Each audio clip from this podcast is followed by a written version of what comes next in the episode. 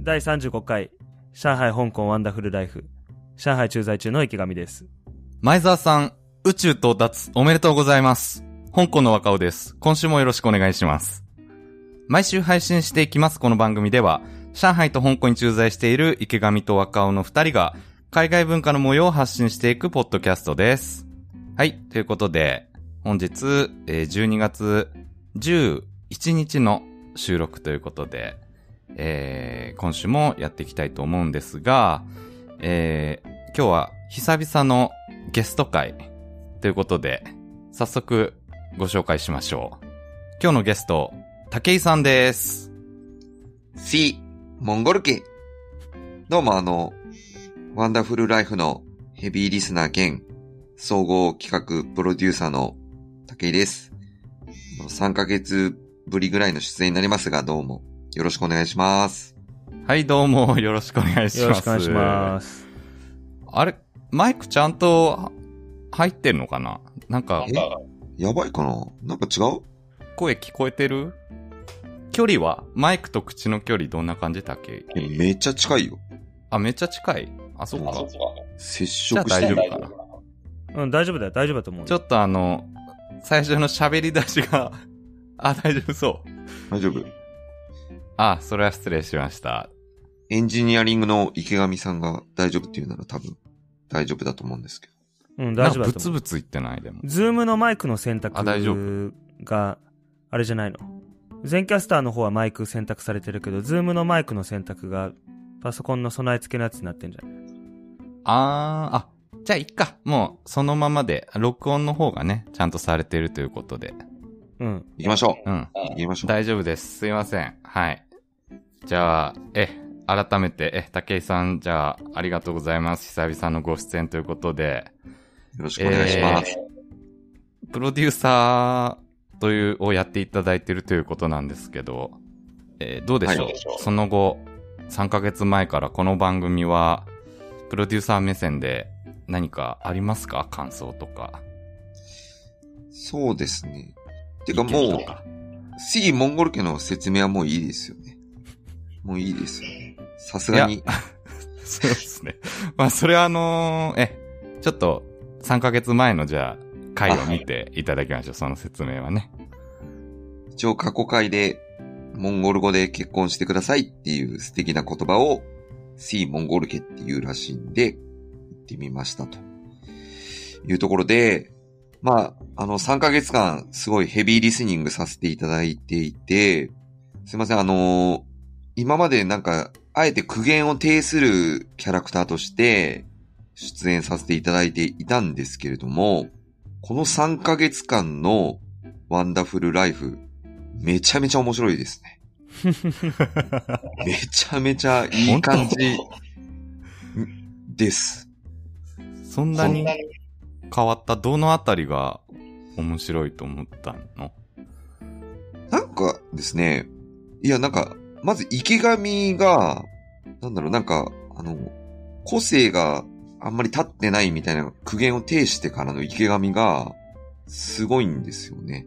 なんかあの、なんだろう、なんか旬な中国ニュースの紹介だったり、まあ、あの、池上の個性を生かした筋トレお得情報だったりの紹介だったり、あとなんかご家族が中国に来てから、なんかちょっとファミリー向けの中国情報の発信をしたりだとか、なんかすごい幅が出てきたなっていうのが、すごいプロデューサーとしては嬉しくて、ありがとうございます。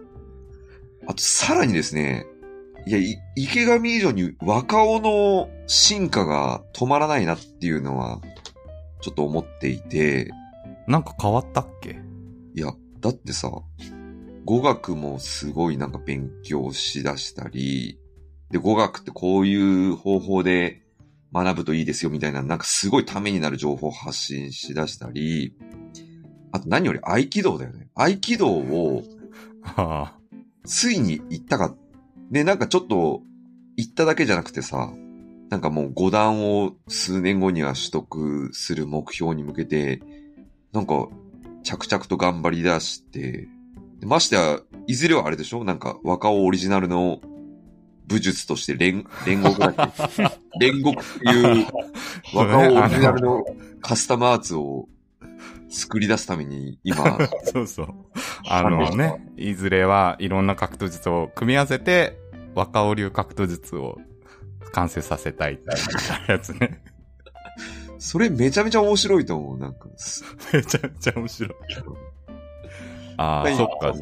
そのじゃあ、あれか、実際に何かこう、関東語でも合気道でも、まあ、あ。の、実生活で踏み出して、やり出して、で、その模様とかそういったなんかちょっとバカっぽいあ目標だけど、そういうのを家庭も含めて番組で話してるっていうところが面白くなったポイントってことなんかな？武井のいや、そうですいわね。なんかあの、あえて苦言を呈してよかったなって思っていて、まあ、強いて言えばあの、若尾のその合気道は、なんかいずれ若尾がちょっとなんか闇落ちして、闇落ち？なんだろうな なんかその、合気道って相手を傷つけないで制圧するっていう武術なのに、なんか自ら血を追い求めるキャラみたいになって、あ あ、あの、一つの竜が闇落ちして、そう、そう。あの、なんか、波動を求める竜になったみたいな、そういう感じで。でいずれ今のなんか合気道の師匠と対決して、勝って、なんか、あんたが俺に負けたのは、まだあんたが修羅じゃないからだみたいな、なんか、そういう熱い展開があったらな、なおいいなと思。ああ、な、それね、うん。でやばいよね。もう放送できないけどね、そんな展開になりだしたら。なんかあの、合気道若尾オリジナルのカスタマーズがついに、なんかもう超え、最終的に超えちゃったみたいな展開があると、なるほどね。自分で極めるあまり。うん。うんちょっと待って。竹井イヤホンして。あ、イヤホンする？うん。若尾の声が竹井のスピーカーから出て竹井のマイクに入ってる。ああちょっと待って、今、子供の寝室からイヤホン。あ、二重で入っちゃってんのか。ちょっと後で、後で聞いてみみてマシだったらいいけど、多分今、多分今ループしてた音。あ、スピーカーでそうか、竹井聞いてるってことか。うん。今、あの、音がどうなってるか気になって、会話一切聞いてなかった。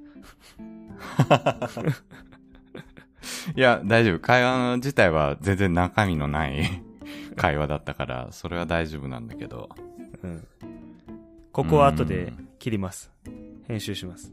わかりました。まあ、はい。もはや切らなくてもいいけどね。なんか話そうか。じゃあ、今。あ、うん。あ、帰ってきたわ。本当だ。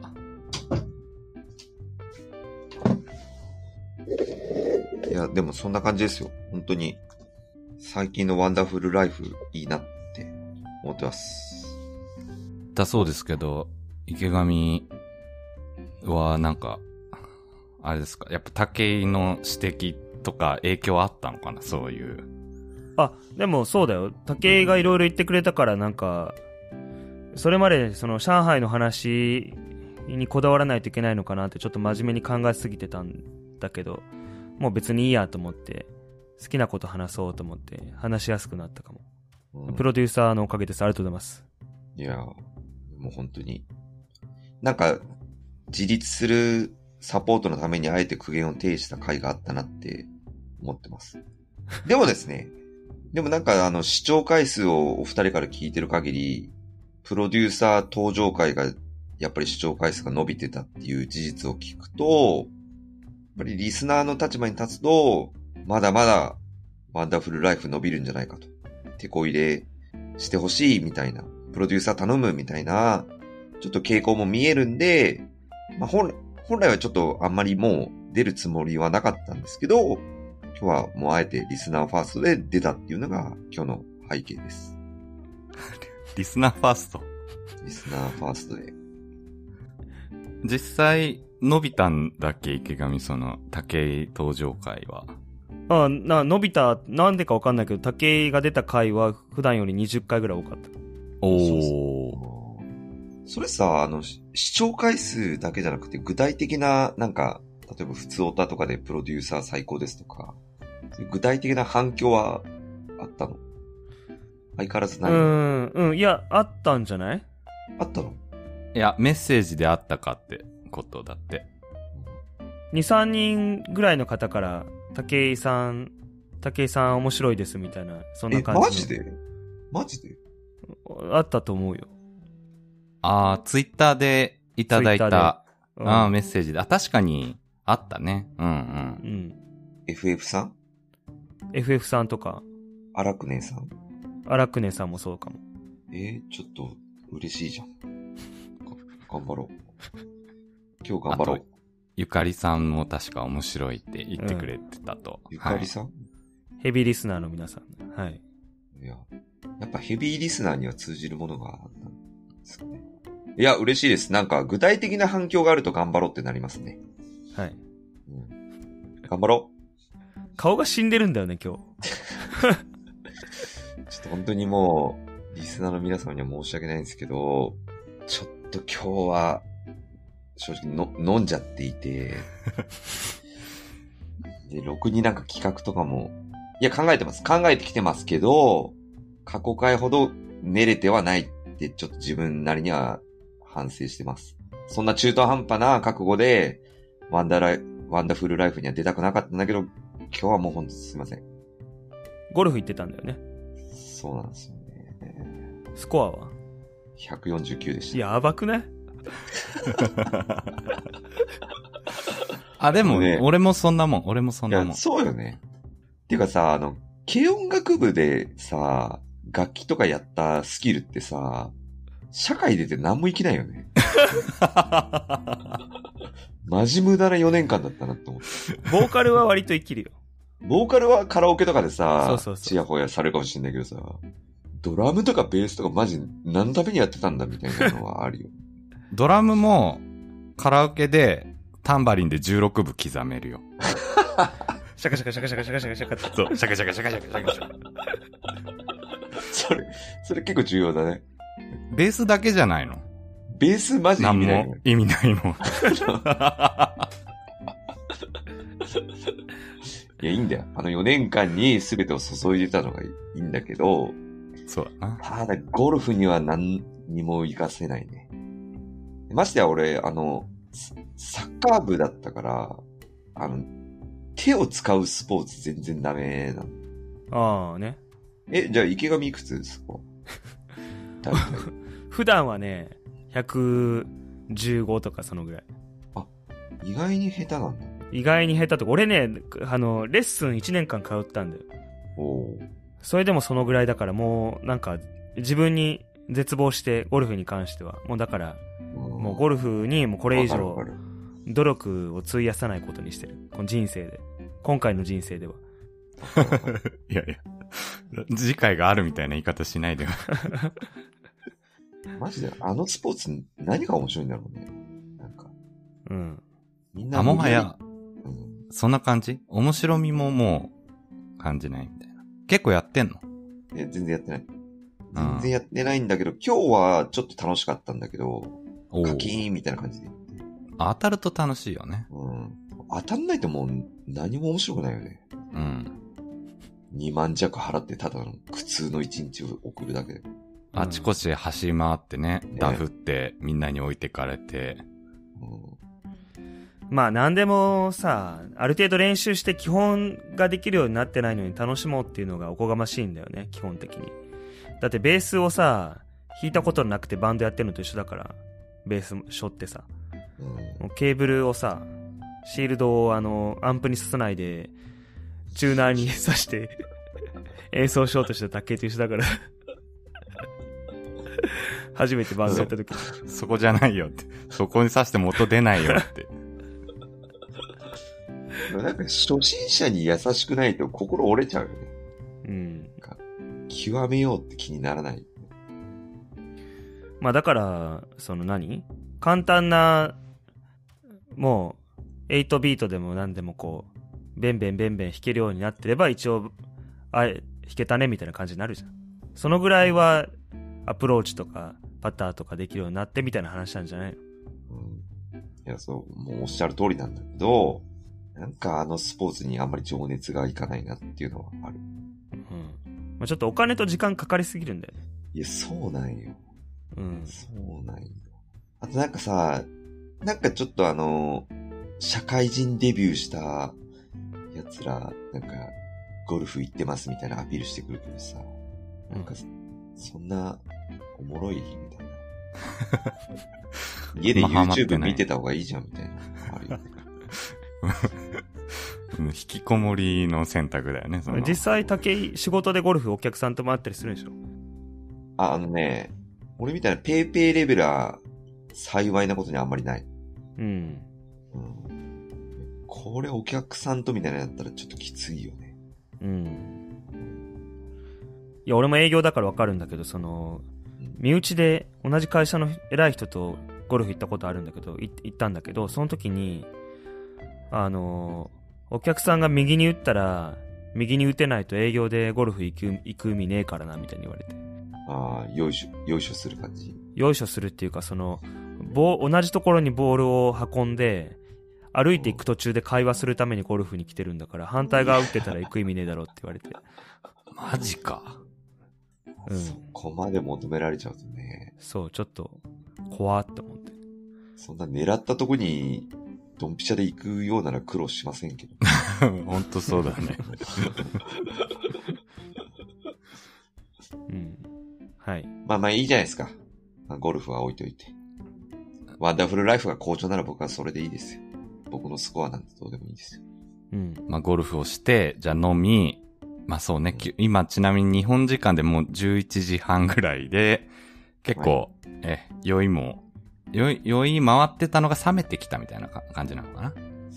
冷めてきましたね。冷めてきた感じね。うん。はい。はい。で、なんか今日はありますか？さっきの感じだと言いたいこと今日もあるみたいないや雰囲気ありましたが。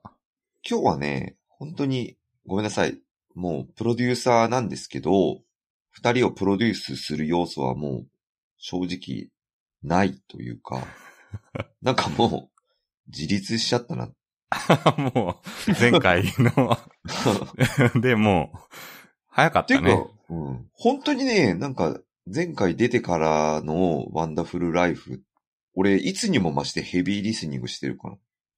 なんだなんか、前回白米理論を述べたんだけど、なんかもう白米の域を出てきたよね。なんか、なんかそんな味気ない感じでもなくなってきた。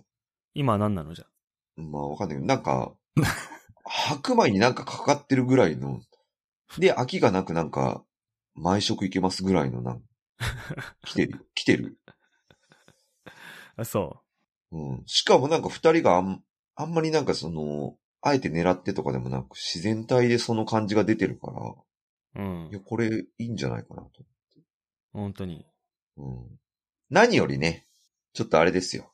いや、一番嬉しかったのは、ついに若尾さんが、あの、あの企画を実践してくれるっていう予告宣言をしたんで、はいはいはい。はいちょっとあのはい。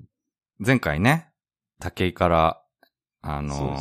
なんだっけ、若尾の香港の食レポは、食シリーズは、ちょっとまだまだなんじゃないかと。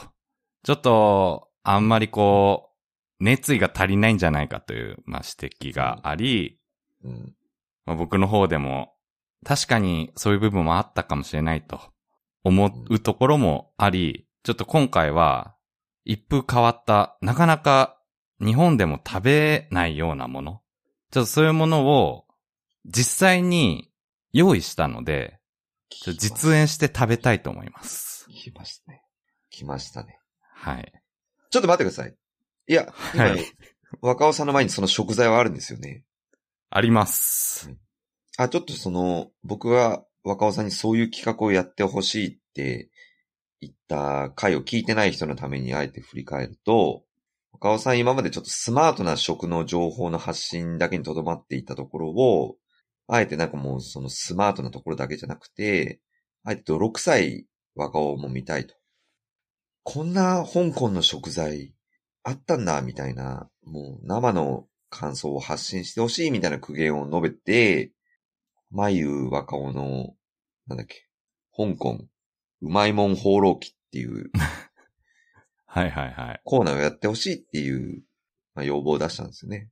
で、今回その第一弾として、日本ではまずお目にかかれないだろうなっていう食材が、今まさに若尾の目の前にあるっていうことなんですよ。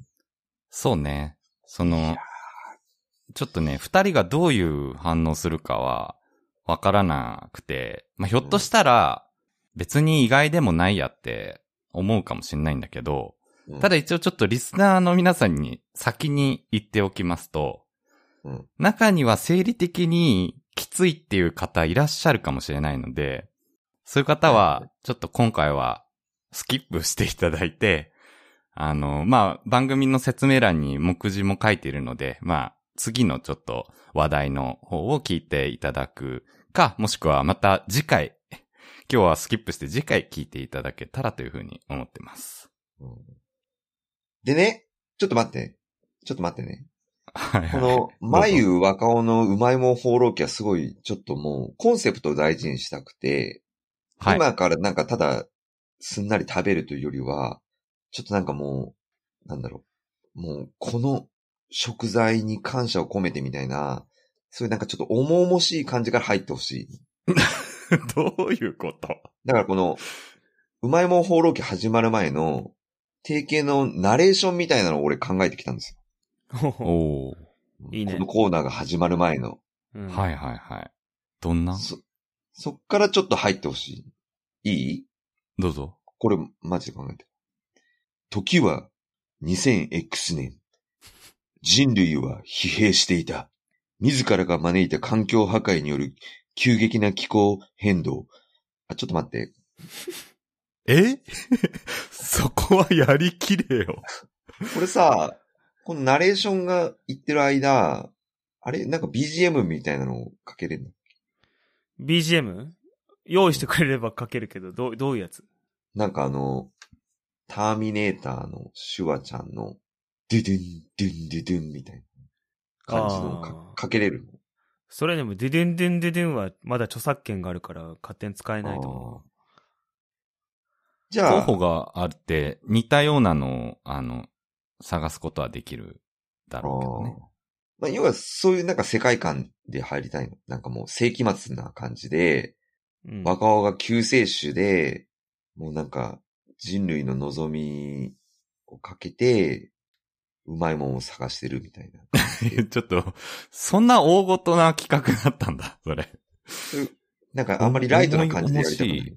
うん。コンセプトそういうすごいな。あの、イメージに合ったあの音源データを送ってくれたら使う。うんあ、じゃあ、とりあえず池上がドゥドゥンドゥンドゥドゥンってちょっと言っててよ。ドゥドゥンドゥンドゥドゥン。そう。絶対うるさいと思うけど。で静かめで。ドゥドゥン BGM ドゥドゥン時はドゥドゥンって 2000X これだっ年て。北斗の剣でしょ北斗の剣の、あ、そう。でもそういうイメージ、そういうイメージ。あそうなの北斗の剣とターミネーター一緒にしちゃうのいいからちょっとドゥドゥンドゥンドゥドゥン。プロデューサーの言う通りにします。はい。うん時は 2000X 年。人類は疲弊していた。自らが招いた環境破壊による急激な気候変動。食料不足、戦争。誰もが皆、救世主を望みながら、心の叫びを上げていた。そんな中、一筋の光が人類を導く。その男は絶望しない。どのような状況においても。その男は諦めない。自らの究極のカスタマーズ、煉獄を完成させるまで。その男の名は、眉若尾。すべての食材に感謝を捧げながら、熱くたぎる思いでこう叫ぶ。今日も美味しくいただきます。眉若尾の香港うまいもん放浪記。さあ、始まりました。はい。始まりました。では、本日の食材、こちらです。いや、え？何これ？こちら、鳩の丸焼きでーす。いや、いいですね。あ、顔ね、それ。いいですね、これ。そうなんくちばしをで開けた、鳩のす。鳩。丸首と、胴体、手羽先の部分と、はい。胴体。そうです。この、鳩の丸焼き。実は、あの、香港で、ヤムチャの定番なんです。あ、お茶と合わせて？お茶と合わせて食べるんですよ。え、。それかじるの？そう、あの、これをね、ちょっとお箸で、今、あの、ズームで我々やりとりしてまして、実際にその鳩の丸焼きの模様を、あの、画面に映してるんですけれども、まあ、なかなかちょっとこれ閲覧注意のショッキングな感じなんですが、それ写真えー撮ったこのような形で、写真も撮ってますの撮でちょっと、うん、ツイッターに上げるかどうかはちょっと後で検討しますが、なかなかショッキングな、あの、写真なので、ちょっとそこは検討しますが、はい。こちら、あの、鳩の、まあ、丸焼き、本当に頭も、もう足の部分も、そのまま食べるということで、あのこれね、実は、あの、食べるのは初めてではなくて、い前、以前、ヤムチャをした時に香港人のおすすめで食べたんだけれども、まあ、なかなか日本人からしたら鳩って食べないじゃん。うんでも、香港では、えー香港ドル価格は42ドルなので、日本円で600円ぐらいの、えーお手軽価格で安っ。買えます。安っ。安いよね。で、まあ今日はしかも、あの、もうデリバリーで、えー、ちょっと頼んだんですけど、デリバリーでも簡単に頼めちゃうっていう、まあそういうね、まあ非常にメジャーなあー商品になっております。これなんかちょっとあの、焼いてんの？揚げてんの？これね、ん焼いてる、な、ロースト風なのかな？ちょっと、うん。こんな感じで。うんなんかそんな若尾が気にするほど閲覧注意感はないけど。あいつらチェッカーはない？正直なんか、ケンタッキーの鳩版みたいな。そう、でもその鳩のさ、イメージがさ、あるじゃん。まあねなかなか食べないじゃん。食べ、食べはしないけれど。うん。鳩自体あんま食べないよね。鳩自体食べないよね。丸首がなかったらまあ普通の鶏肉にしか見えないけど、丸首がね、転がってるから、うん。顔そのものがうん器の中に入ってるから、そこだけかな。そこれは、あれ、何？香港特有なの？上海ではないの？これは。上海、あ、聞いてなかったごめん。上海、あると思うよ。あ鳩、あ、あるんじゃない？大体あるでしょ？香港であるものは。う。あるかもね。うん。はいあ。。味、うん味？特に香味は食べないと港は、うん。そう、ヤムチャで食べると。そうですね。じゃあ、えー、今日は、えー久々の香港の食シリーズ、えー、第13弾にして改め、まゆ若尾の香港うまいもん放浪記第1弾ということで、ちょっと、鳩を食べてみたいと思います。いただきます。お。今ですね、かぶりついてます。若尾さんが。ピジョンに。ピジョンをね。ちょ、ちょうどなんだろうこれ。羽の部分なのかな？いや、でもなんか、美味しいです。香ばしいです。うん、うん、うん。ほんとあの、鶏のローストっていう感じで、うん。はいはい。もも肉の、こう、食感ですね。結構プリプリしてて。意外とね、脂肪も少なそうで、ボディビルダー的にも良さそうですけどね。うん。低脂肪、高タンパク。脂肪少ない感じですね。こうんうん。ああ。もう、かなりその部位だけ見ると、うんフライドチキンですね。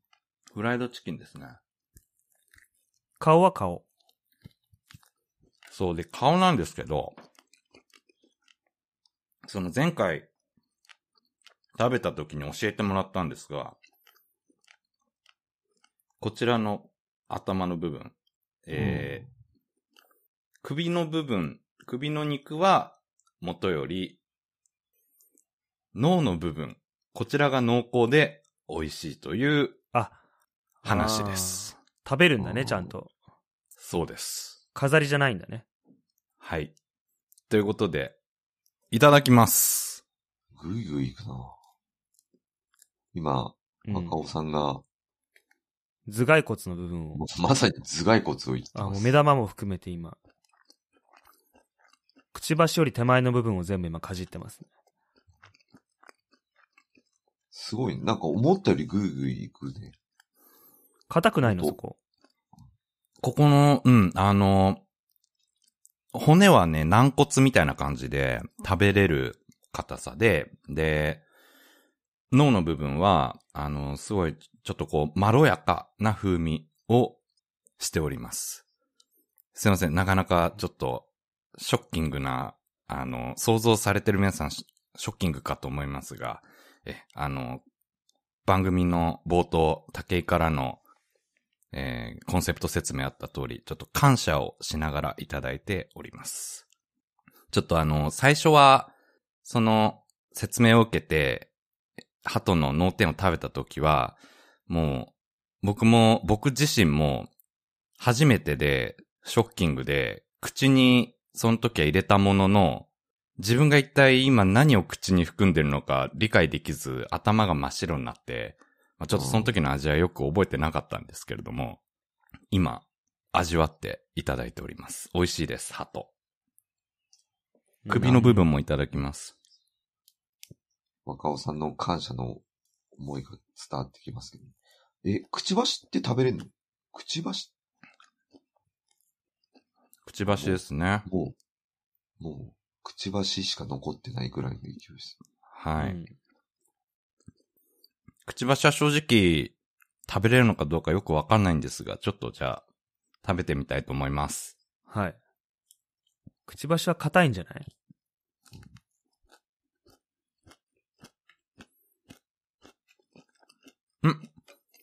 意外とサクサクしてます。ああ。噛める？噛めますね。ちょっと固めのチップスみたいな食感で、えー、あ、そうなんだ。エビフライの尻尾みたいな。みたいな感じで、普通に、噛み砕けますね。一回それ食べちゃうとさ、下手に美味しいと、その何？ハチ公前とかにいるやつ全部美味しそうに見えない？いや、まあだから、それがイメージの問題で、我々は、あの、鳩ってまず思い浮かべるのはそっちだから、なかなかこう、食用っていう風にイメージ変更できないよね。うんうんいくら美味しくても。うん。うん。いや、でもこれあの、ラジオだからちょっと、リスナーの皆様に見せられないのが申し訳ないんですけど、若尾のこのいつになく真剣な感じで、鳩にかぶりつくこの若尾。まさに熱意の塊というか。なんか、そう？うん、香港の食堂はメニュー数いっぱいあるんですよ、みたいなのにとどまってた情報発信から、一皮向けたね。すごいいやーはい。見応えあるもん。鳩を食べるという、ちょっとことを、驚きの所業をしております。うんまあ、丸焼きっていうことで言うと、まあ中国も結構いろいろ食べ物あると思うけれども、典型的なのは豚の丸焼きっていうのが、まあ香港でもあって、うん。丸焼きといえば豚みたいな感じでよく見るんだけど、ツイッターでも一回写真あげたんですが、あのー結構お祝いの時に豚の丸焼きを振る舞ったりしてて、例えば、なんか引っ越し祝いとか、新しいなんか開店、お店の開店祝いとか、あとは、旧正月明けとか、そういう季節イベントでも、あの、豚の丸焼きっていうのは食べてて、まあ結構ね、この丸焼きを食べるという文化がですね、豚の丸焼きもなかなか日本で見ないと思うんだけど、中国、香港では普通にあるという、うんまあそういう状況でございます。あんまりもう加工前の姿を変に隠そうとしないんだ。そうだね。もうそのまんま、うんそのまんま。素材そのまんま。素材そのまんまで、それを感謝して食べましょうと。うんだって、お肉屋さんとかでね、鶏肉がフックにかかってぶら下がってるでしょ、いっぱい。うんね。この間、あの、羊肉の店に行ったんだけど、店頭のね、あの、入り口の、外の入り口の、何、脇のところに、子羊の、あの、皮を剥いで、首を落としたボディが、もう、20体分ぐらいこう、並んでたわ。そういう景色、日本だと見ないよね。あるよね。う。うんん。うん。ならではだよね。中国とか、香港。まあ、海外ならでは。うん。うんちょっと写真撮っちゃったけど、さすがにその写真はツイッターには上げられないかなと思って、やめといたけど。なかなかね、うん。見る人によっては衝撃的ですね。はい。まあ食べるってでもそういうことだからね。うん。まあまあまあ、原理的にはね。うん。うん。いや、ねなんかむしろ、ちょっとありなんじゃないか。日本でも、割かし受け入れられやすい部類なんじゃないかと思った。どれが？鳩。鳩ね。うん。変な虫とかよりはさ。虫よりはね、鶏と何が違うのって話だしね。うん。まあ、あまりに野生で多く存在してるから、そこだよね。ひ強いて言えば難点というか、イメージが、もう、固定しちゃって、ついちゃってるのは。うん。うん。まあなんか今日の日経新聞でも読んだけど、その何最近、鳥獣の被害が増えてるのもあって、その、駆除しないといけないから、駆除した、あの、まあ、鹿の肉とか、そういうのをなんかジビエで、ジビエって言って、その、ブランドにして、流行らせるみたいなのが最近増えてるんだって。長野県とか。ねうんだからいいんじゃない？うん。鳩も。まあ、そうね、ちょっと、そうだね。まあ、いその、山の害獣をどうこう処理してるかわかんないけれども、うん。どうなんだろうね。まあ、衛生上、あとも、大丈夫ならばあ、ありなのかもしれないけど、ちょっと、俺最初あれかと思った。その、ずっと想像してたの、してたのは若尾がみんなが引くかもしれないってすごい言ってくるから、犬とかかと思って、俺。うん。ああ。さすがに香港で犬は食べないね。食べない。あ香港では聞かない。うん。あ、そうか。うん。これどうですか？あの、日本人におすすめする度合いとして、星5つが満点だとしたら、星いくつぐらいですか？えー、星4つです。おお結構、おすすめ度合いが高い。そうですね。あの、これ、普通に美味しいです、何より。美味しくて、で、まあ、醤油味で焼いてあって、で、まあほんとヤムチャ、そうそう、醤油味なんだけど、ヤムチャで、そのお茶と一緒に飲むと、まあ非常にいい組み合わせで、なおかつ、えー安いと。約600円だと。丸々一匹で。うんまあそういう部分で非常に日本人の皆さんにもおすすめなんですが、まあ、やはり、鳩のイメージ、なかなか食べるものではないというイメージもあるので、ちょっとそこは、星一つ減点ということで、星四つという評価だと思います。ありがとうございます。ありがとうございます。いや、全然ありだと思うけどね、食材として。ううんん。うん。うん。美味しい。これあの、星5つの食材を見つけるまで、若尾が放浪の旅を行くみたいなコンセプト。それ俺のさじ加減だよね、じゃあ。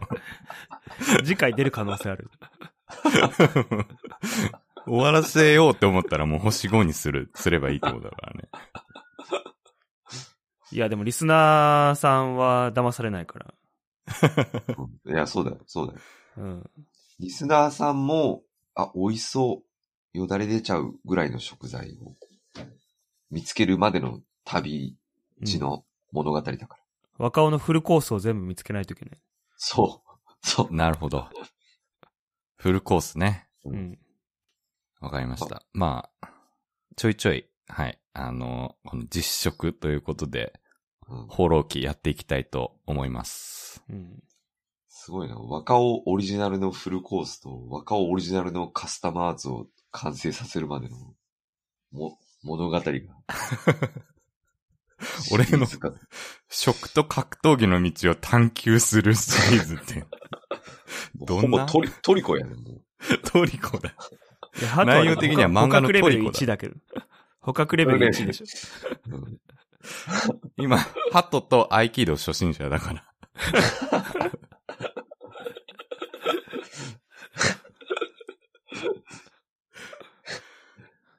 いや、でもなんかいいね。若尾だいぶ深まいいってきたね。いいね。うんはい。今まさに始まりました。その。探求する旅が。うんはい。はい。うんまあ、はい。こんな感じでちょっとやってみましたけれども。いいんじゃないでしょうか。はい。すごい。え、というか、若尾は普段、ご飯はどうしてんですか？自炊してんの？ご飯は、今、自炊してますね、結構。というのも、基本的、今まで自炊全然しなくて、だいたい外食とかお弁当で済ませたんだけど、うん。コロナになって、なかなかそういうとこも行きにくくなってから、あの、ちょうどダイエットもしたいなと思ってたので、自炊を始めて、で、今は、うん、普通に自炊をよくするようになりましたね。まあ簡単な料理しかしないけど。うんうん、もうなんか野菜、野菜を、なんかもうい、バーってフライパンに入れ入れて炒めるとか、味噌汁にぶち込んで丸ごと茹でるとか、そういうザ男飯みたいな、そういう大雑把な料理だけしてます。なるほど。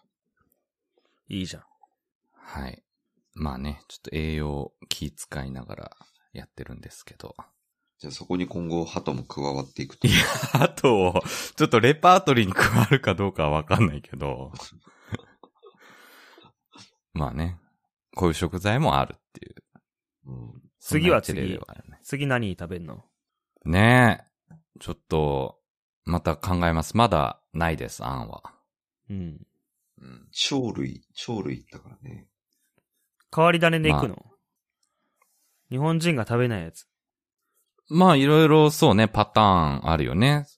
食べない珍しいやつっていうのもあれば、なんかこう、激辛でむせちゃうみたいな食べ物もあるかもしれないし、うん。いろんなパターンちょっと考えていけたらいいですね。はい。はい。いいっすね。うん。まあちょっとそんな感じでハトを食べてみましたけど、あの、どう、どうですか？池上は、何か、今週は話したいこととかなんかありますか？あ、はい。え、うーん。今週ね、俺ずっと風邪ひいてて、ああ。で、もう、なんとか事務所まで張っていって、帰ってきてすぐ寝るみたいな生活だったから、あそんなに確かに先週調子悪そうだったもんね。うん。で、今日久しぶりに体調戻ったからジム行って帰ってきたんだけど、全然何もないっすね。近所でうん美味しい和菓子屋さん見つけて、久しぶりに美味しい和菓子食べたぐらいかな。めっちゃいいね、それ。普通に幸せな食生活だね。う。ん。和菓子がある。和菓子。まあ日本人の多いエリアだから、言ったら普通に聞いて、上海の人でこれ聞いてる人はあそこの和菓子屋ねってなっちゃうかもしれないけど、うん。もうこの番組に関して、最近ちらっと思ったことで言うと、あの、結構そのハッシュタグつけてとか、リプライとかでとか、お便り募集してるじゃないですか。はい。でも、内容に関して、あんまり、あの、コメントをいただける機会って、期待してるほど多くなくって、この理由を考えてたんだけど、うん。リスナーの皆さんもやっぱり、上海とか香港にとか、まあその中国系の話題じゃないと触れちゃいけないのかなとか話しちゃいけないのかなっていう、そういうあれがあるのかなと思って。ああ。もうだから、この間の武井の話じゃないけど、上海と香港に住んでる池上と若尾という人間が好きなことを喋ってるっていうことで、で、その池上と若尾にきたいこととか話したいこととかを適当に言ってくれたらいいのになっていうふうに思ってるんですよね。うん。うん。あもう縛りを変に、あの、考えなくていいですよと。うん上海や香港に絡めなくてもいいですよということ。うん。そう。ん。うん。まあ、自然と絡んでいくかもしれないし。こ、こっちはね、あの、住んでるから。うんうんうん。あ、そうだ、全然話変わるんだけどさ。あの、ディズニープラスに入ったんよ。おー、動画配信サービビスの、サブスクの。ス。うん。で、今までなんか、なぜか、まあ、ネットフリックスも入ってるし、もういいかと思って入ってなかったんだけど、ずっとその、マーベルの、あの、映画が見たくって、ドラマシリーズも最近増えてるし、で、まあもう、配信されてて見れてなかったやつ全部見ちゃったんだけど、もう、2週間前ぐらいに入って。で、ようやくあの、見たくて見れなかった中国、中国人が主人公なのに、中国で放映されてないという、シャンチーっていう映画をやっと見たんですけど、あー、最近、あの、放映してたそうそうそう。映画かな？うん、二人は見た、い見た、見てない。見てない。見てない。なあんまり好きじゃないね、マーベル作品は。いや、大好き。あの、格ゲー持ってるし。各、ああ、マーベル VS カプコンね。うん、ウルヴァリンとか、うん。X メンのやつね。うん。X メン。いや、別にあの、二人見てないからそんなに話広がらないんだけど、ちょっと、あの、気になったのが、あの、中国語で喋るところと英語で喋るところがあって、まあ、どっちも日本語の字幕で見てるんだけど、日本語の字幕で見てたら、結構冒頭のシーンで、あの、中国語でおばあちゃんが死んだおじいちゃんのお墓に、梅中ね。梅中ってあの、白、白い酒って書いて、中国の伝統的なお酒でみんな宴会の時に飲むお酒ね。池上が、梅中安全論を唱えてたやつですよね。そうそうそうそう。意外に梅中が一番安全じゃないかって。うん。大丈夫ですよ。ヘビーリスナーなら分かってます。そう。その梅中を、のボトルをおじいちゃんのお墓に備えておいたら次の日の朝にはなくなってたわよってこう。だから喜んでくれてるのよみたいな話を、まあ、半分冗談みたいな感じで世間話でしてるんだけど、その字幕がね、あの、おじいちゃんのお墓にウイスキーのボトルを備えたらっていう風に変わってて、梅中全う然、ん多分その、日本人に梅中って言ってもわからないと思って変えたなっていう。これ、は悲しいなという。この番組を伝わらない通してから。この番組を通してこれを変えていきたいとうん思った次第確かになん日か、うん、紹興酒とかはあるけど、梅中ってなんか飲める店見たことないけど。確かに。日本であんまり聞かないよね。中華料理屋行ったらあるかなあんの、あるとは思うよ。ないところもあると思うけど。うん。うん何味なの？梅中って。何味？梅中味。梅中味。なんとも言えない。あれだよね。俺も飲んだことあるけど、バイチュってだからまず、度数は、あれだよね。もう基本40度はあって、50度とか、うんあ、の、ある、バイチュも普通にあるっていう、すごい高いアルコール度数のお酒で、で、結構ショットでね、みんな飲むっていうお酒だよね。で、そうそうそう。いや、ピンキリで、あの、安、まずい、安いっていうかまずいバイチュは、もうなんか、臭くて、もうなんか特に、いっぱい飲むと、もう翌日、匂いが、もう、口の中でこもっちゃって、なかなか取れなくて、うんあ、の、二度、なんか、まずい思いというか気持ち悪い思いをするような、まあそういうバイチューもあれば、いいバイチューは、なんかすごい、香りがね、あの、ちょっとフルーティーな香りして、そうそうそうそうそう。で、味もね、結構美味しいから、ついクイクイいっちゃうんだけど、でも、度数50度なので、超危険っていう、なんかそんな感じだよね、バイチューって。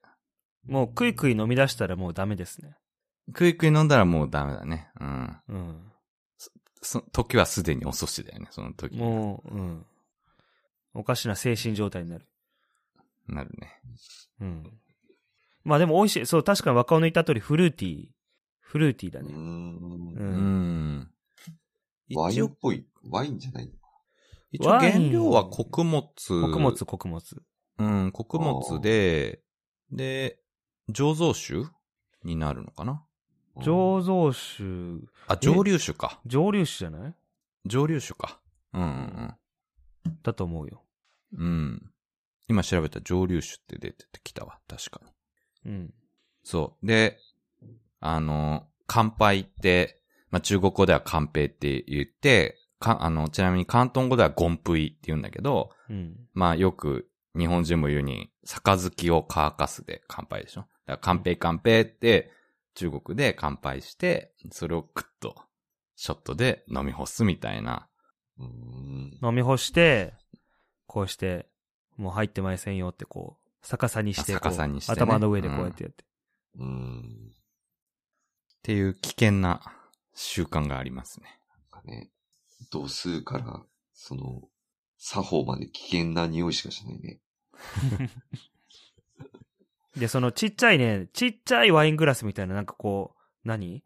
足も含めて、4セン、4、5センチぐらいの、ほんとショットの、いわゆるショットの半分も入らないぐらいの専用のグラスがあって、ちっこいやつ。うんそれでこうクイって飲むんだけど、うん。だんだんそれ宴会が進んでいくと、その、そのちっこいグラスに入れるビーカーのちっちゃいやつみたいな、このこのぐらいの大きさのやつ、うんこうメモリが入ってることが多いんだけど、それ、それで乾杯しだす。うんああ、やばいね。10センチぐらいのコップでもう、こうやって飲み出すと。そうそうそう。それが始まったらもう逃げた方がいい。関わってでも逃げられい。ないの。あの、全員と乾杯するのが礼儀だから。特にに中国人の皆さんとこう宴会するっていう場面が多いので、我々日本人がこう駐在員としていくと、やっぱり、あの、何乾杯の機会がやっぱりし必然的に多くなるから、うん注目を浴びがちなので、もてなしを受ける側になるからね、我々は。うんなりがちな向こうも、。うんうん。うんああの、まあもてなしを受けることも多いし、もてなすことも多いから、まあ、その、どっちにしても一緒だ。うん。うん。そう。じゃあこの忘年会シーズン辛いっすね。売中ラッシュですね。そうだね。まあちょっと今コロナがね、上海でいっぱい出てるから、あんまり忘年会忘年会っていう雰囲気でもないけど、ああ、オミクロン。オミクロンはまだ市中感染見つかってないけど、上海では。まあデルタ株のやつがちょいちょい出てて。なんかさ、日本落ち着いちゃったんだけど、うん。何なんだろうね。なんだろうね。本当にもう、飲み会とかね、そういう雰囲気も出てきたしね。あ、本当に？うんそういう話を聞きたかったんだけどね。日本側で今どうなのかなっていあ。逆にね。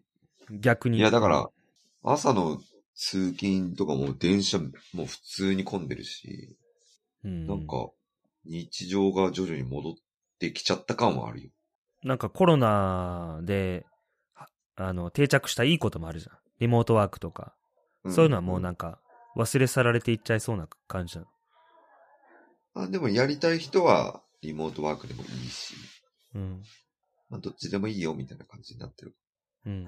それはいいことかもしれないね。仕事帰りに飲みに行こうぜみたいなのは、もうでも、でもね、間違いなく減ったね。うん。うん。あとね、弱くなったね。なんか、久々に飲むと。それは、わかる。俺もそうん。めちゃめちゃ効くよね。う。あんまりいっぱい飲めないよね、もうん。う。翌日、ちょっと無理すると翌日残るとか。うん。あとなんかあの、ついコロナ前まではカラオケでお箱の曲だったものが歌えなくなってたりと。どういうこと？なんか俺嵐とか結構歌ってたんだけど、もう忘れちゃってさ。あ、忘れちゃってってこと？うん 敵、敵そうそう？みたいな。絶対歌えるだろ。いえ 弾けりゃいえ。ぎこちなくなってた。絶対歌えるだろ。普通に。酒が足りてないんじゃない？それ。うんそれこそ。うん。ほんとなんか、コロナ来てからワンダフルライフ付けの生活になってたから。俺らのせいみたいな言い方してる。あ、そうっすか。うん。うん。はい。なんだっけ、中野さん情報で、カラオケが生音っていう噂を聞いたけど、それはガチだった。中国で。なんだっけな、どっかで、どっかで確かに、その何、CD 音源みたいので、カラオケ見て確かにあった。あったけども、その時点で酔っ払ってたんだと思う。もう細かいこと覚えてない。確かにあった。うん。あーすごいね。うん。それは熱いよね。なんかさ、あの、特にさ、まあ、あの、我々軽音楽部はさ、当時好きだったグランジとかヘビメタ系の音源を、なんか酔っ払った最後の方入れるじゃん。うん。そしたらめちゃめちゃしょぼい音が流れるじゃん。なんかもう薄っぺらい。うん。それが CD 音源が流れるわけでしょ。最高だよね。うん。朝まで行っちゃうよね。言ってたじゃん、別に。薄っぺらくても言ってたけどさ。うん。あ、で、そうなんだよ。もうさ、二人が中国行っちゃったからさ、例年の忘年会とかもさ、もう企画する気もなくなってさ、あの、東京駅近辺のよくわかんないあの、八重洲でね。八重洲のインドネシア料理屋みたいな、例年やって八重る。洲のネパール料理のお店でしょ。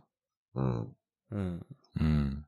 企画する気もないんで、うんこれを聞いてる同期の人がいたら企画してください。まあ今、なかなかね、収まってきたとはいえコロナもあるから、そうね。ね、みんな、まだ難しい人もいるんじゃないかね。うん。まあね。お子さんとかもいるとね。まあ、竹もそうだけど。う、うんん。リスクがあるからね。うん。あとね、あ、ごめん、俺周りの最近の近況で言うと、年、年賀状やった。年賀状。年、うん、年賀状って中国でもあんのかな？出すの？まあ、出いやすのか。ー、あるのかな？少なくとも去年は一切やってない。うんで、やるとしても、この12月末何の関係もないからね、中国の人にとって。あ、そうなん。え、うん正月みたいな概念ないの？正月は春節だから、い1月末とか2月頭とかえで。ー、旧暦の正月で、あの、本当にカウントダウンして、年越しだから。うーん。うん。だからもう、1休みは？月三が日だけ休みだけど、それ以外は普通に出勤。12月31日も仕事。マジで？うん。え、もう、香港だと、休みは1月1日だけだよ。そうだよえ。ー そう。あ、じゃあもう全然なんだ。正全然だよ。月なんてもう全然なんだ。全然、もう普通の月末で12月は。えじゃ12あ月末、大晦日は。で、なんか、あ、うん、年変わったね、ぐらいな感じ。31日の深夜0時にジャンプして、年越しの瞬間地球にいなかったみたいな、もう全くないんだ。いや、まあ日本人でもそれどれぐらいいるかわかんないけど。あのーまあ、そうだな。ただ、コロナ前だと、うんあの、花火とかが上がああってたりとかはしたのと、あと、まあ、そうだ12月31日は半休。午前だけ働いて、午後はもうお休みで、で、1月1日は終日お休み。って感じだったね。で、2日からはまた普通に働くと。すごいな、あっさりしてんね。まあ、その代わり春節がすごいからね。ああ、うん。民族大移動が起こるから。すごいよね、春節ね。うん。まあでも、この時期はあんまり大移動もできないかな。去年は自粛モードだったね。うん。あれでもなんか若尾お年玉もらったとか言ってたじゃん。そんな、あっさり正月にも関わらず。ああ、そうそう、それも、旧正月だね。それも旧正月の習慣で、旧正月明けにお世話になってる人に、まあ、お年玉を渡すっていう。だからそれも日本の子供に渡すお年玉とは違って、別に、俺から年上の人に渡すこともあるし、うんちょっと意味合いの違うお年玉ってやつだね。うん。うんお世話になった人に渡すっていう。そうそうそうそう。うんそれで、香港だと、あの、クリスマスがね、一日お休みだね。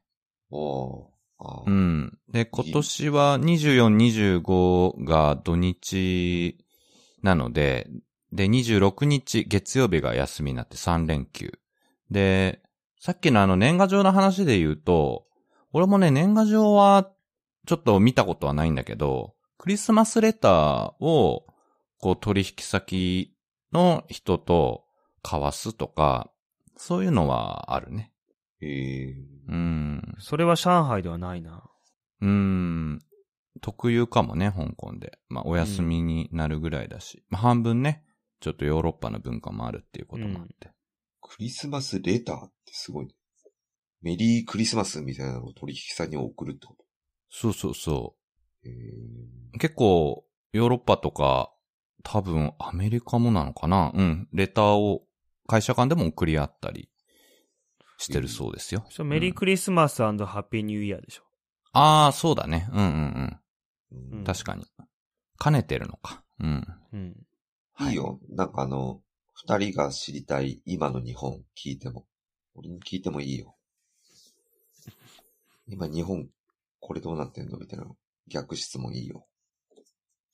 でも、コロナはだから落ち着いて、普通に日常が戻ってる感じなんでしょ？うん。なんかあるかな、あとねそれ以上に。荒垣結衣が結婚したよ。それさ、それは知ってるよいつ。の話だよ、それ。あ、それ知ってる？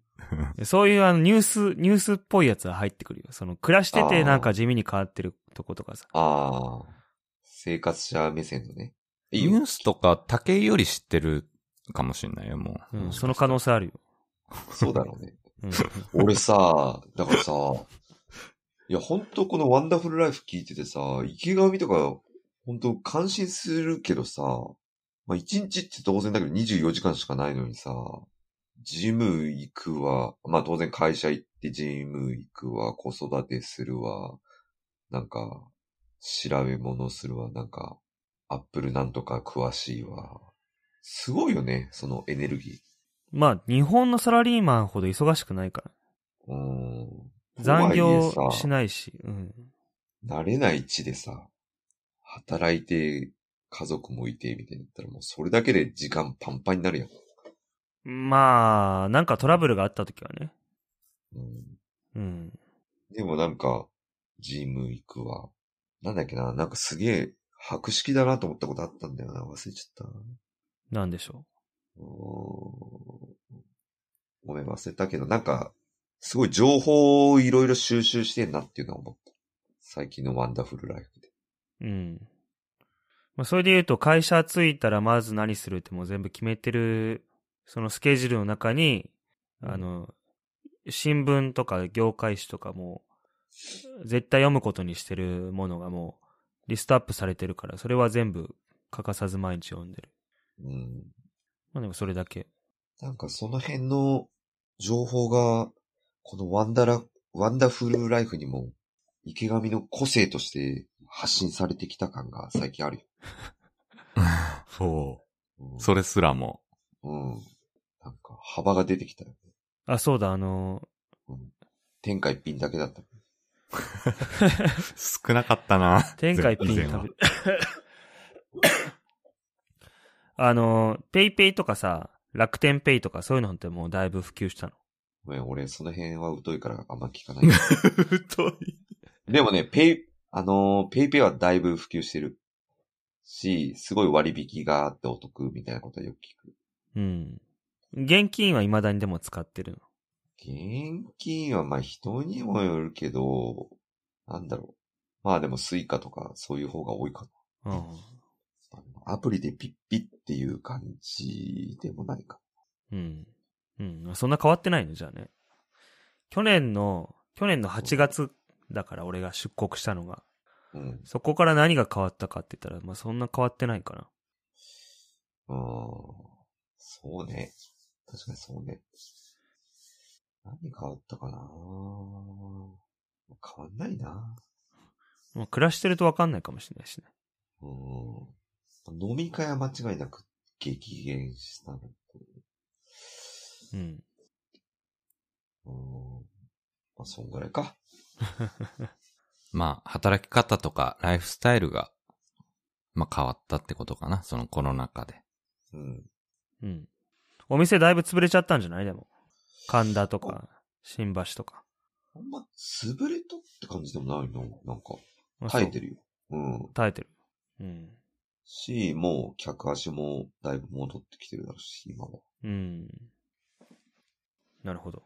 うん。はい。はい。あんまり情報が何でも聞いてくれって言った割に、薄い。なんか、二人ともあまりもう日本のことどうでもいいなって感じなんだね。いや、それ別にそんなことない。そんそんなことはない。そんなことないけど、帰れないからさ、今。シンクった質問があまりなかった。今、責任をお互いになすりつけ合ってます。話が膨らまなかったどんな質問したら責任をシンクっ。たことになる？なんかもっとないの？え、日本、え、これどうなの？まあまあ、あれですね。こんなところじゃないですか、今日は。はいなかったんだから。もう、やりとりして。賢明な判断だ。多分。うん。また、あの、お互いね、何か日本のことでも、上海、香港のことでも、こうだっていう話したいことがあったら、また次回話しましょう。はい。そうですね。そんな感じで、はい。じゃああれ、流しますか。ディトゥン、デュン、デュン。ディトゥン、デュン。はい。今日あれは？普通歌は？荒久伝さんは？いや、その、毎、毎回ないんだってだから。毎回あって嬉しいんだけど。え、あれ以降、普通歌は？普通歌あったら読んでるよ。残念ながら今、いただいておりませんので、まあ、それもあって、池上がさっき、あの、上海、香港の話題に限らず、どんどん。絡んでくださいって言ったっていうのはあるね。ちょっと、年末お年玉企画でもやる？普通歌を送ってくれた方に対して、お年玉企画？鳩を送りつける。嫌がらせやん。嫌がらせやん、それ。なん、なんだろう。でもなんか普通歌欲しいね。普通歌欲しいな。普通歌欲しいよね。コミュニケーションしたいな。リスナーの方々うん。いや、結構ツイッターでね、若尾とか、香港の日常をつぶやいててくれてて、それに対するその何いいねとかうん結構いただくんですよ。うんで、いただくし、あのー何リスナーさんのその聞いてくれてる回数もコンスタントにこう再生されてるんで、もうね、興味を持って聞いてくださってる方、見てくださってる方は、それなりにいらっしゃると思うんですけど、こそう。う、内容についてこう、まうん反応があるといいなっていう感じですね。間違いなく、このラジオの魅力は、より浸透してきている実感はあるんだけど、具体的な声がね、いまいちね、聞こえてこないところが課題なのかな。まあでも今日若尾が鳩食べたからな。そうね。あの、まあ、ちょっと鳩を食べたことの感想とかな、気軽に聞いた感想とか、そうだよね。またメッセージもらえたらと思いまうんす。ちょっと、ツイッターに写真を上げるかどうかは、検討いたしますが。大丈夫っしょ？あの、ううんん。ん？大丈夫？うん。うんそうね。全然あの、香港うまいもん放浪記の是非についてご意見いただいてもいいし。うんそのもののぜひね。うんそもそも全然そんなの興味ないんだみたいなのもウェルカムですし。まあ無視するけどね。その意見。だから普通オタ来ないんだよ。池上が変にとんがるから。あと、リンプビズキットのなんか好きな曲とか、なんでもいいし。あ、そういうのいいね。うん。新婦聞いた？リンプの。聞いてない。でもなんか、池上が発信してたから聞かなきゃなと思ってう。ん、聞いて。最高だから。うん。俺もう50回ぐらい聞いたから。いや、いいよね。ウェスボーランドっていいよな。うん。ははい。はい。はい。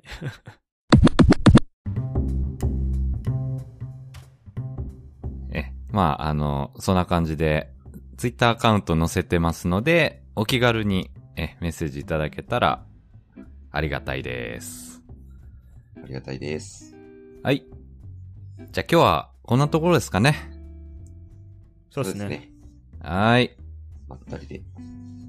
はい。じゃあ今日もありがとうございましたということで、えー、上海、香港、ワンダフルライフ、お送りしたのは若尾と、池上と、竹井でした。どうも、ありがとうございました。